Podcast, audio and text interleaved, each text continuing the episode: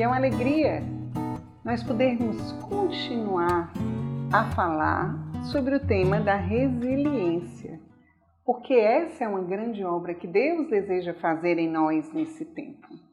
E hoje nós vamos falar da ligação da resiliência e da paciência. E a frase é do livro de São Tiago que diz: Tende também vós paciência e fortalecei os vossos corações, porque a vinda do Senhor está próxima. Gostei muito de pesquisar sobre a paciência, porque o mal do nosso século hoje, o mal que nós vivemos e que a geração que vem depois de nós vive, é sobre a pressa e o imediatismo.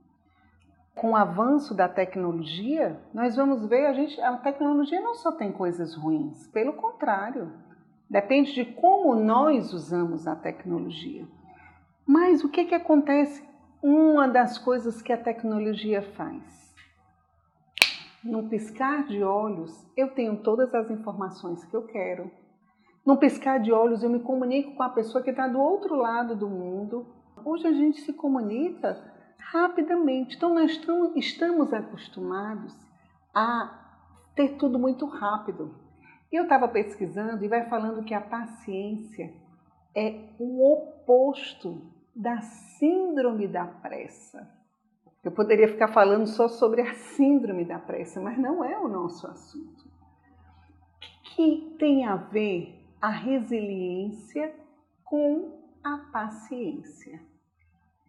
A paciência diz aqui que é um dos segredos para nós vencermos qualquer obstáculo. O que é que acontece? Nós estamos passando por um momento difícil, de tribulação.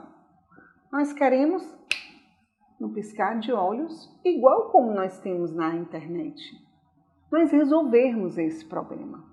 E a paciência é o que nos faz ser homens e mulheres maduros. A paciência me faz acreditar que eu posso tentar mais uma vez. A paciência me faz ver que não, eu não vou desistir. Não chegou ainda a hora, mas vai chegar. Junto com a esperança que nós falamos, a esperança me faz acreditar que tem uma luz lá no fim do túnel. E a paciência me faz acreditar que no tempo certo a gente vai ver essa luz. Vocês conseguem entender não existe um meio de eu ser resiliente se eu não for paciente. Nós podemos pegar o livro de Jó inteiro. Jó, para mim, é o sinal da resiliência. Jó, que foi provado e que ele perdeu os filhos, perdeu os bens, perdeu tudo, mas ele não deixou de confiar, de esperar, de ter paciência nos caminhos do Senhor e depois ele teve tudo em dobro. Por isso que nós vamos rezar com essa passagem que nós lemos aqui. Tende vós paciência e fortalecei os vossos corações. É isso que nós vamos pedir a Deus, que Ele nos dê a paciência e Ele fortaleça os, os nossos corações para que nós possamos ver a glória de Deus nas nossas vidas. Em nome do Pai, do Filho e do Espírito Santo. Amém. Senhor, nós sabemos que a paciência é um dom que vem de Ti. Faz-nos pacientes na tribulação.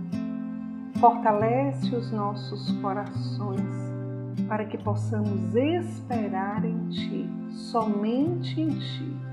Para que possamos, Senhor, não olhar para nós, mas para a Tua vontade Dá-nos um coração, um coração que te ama, um coração que espera, que confia e que não desiste dos teus caminhos.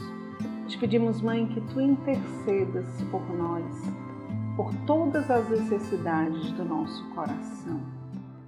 Sede em nosso favor, Virgem soberana, livrai-nos do inimigo com vosso valor Glória seja ao Pai, ao Filho e ao amor também, que é um só Deus em pessoas três, agora e sempre e sem fim. Amém.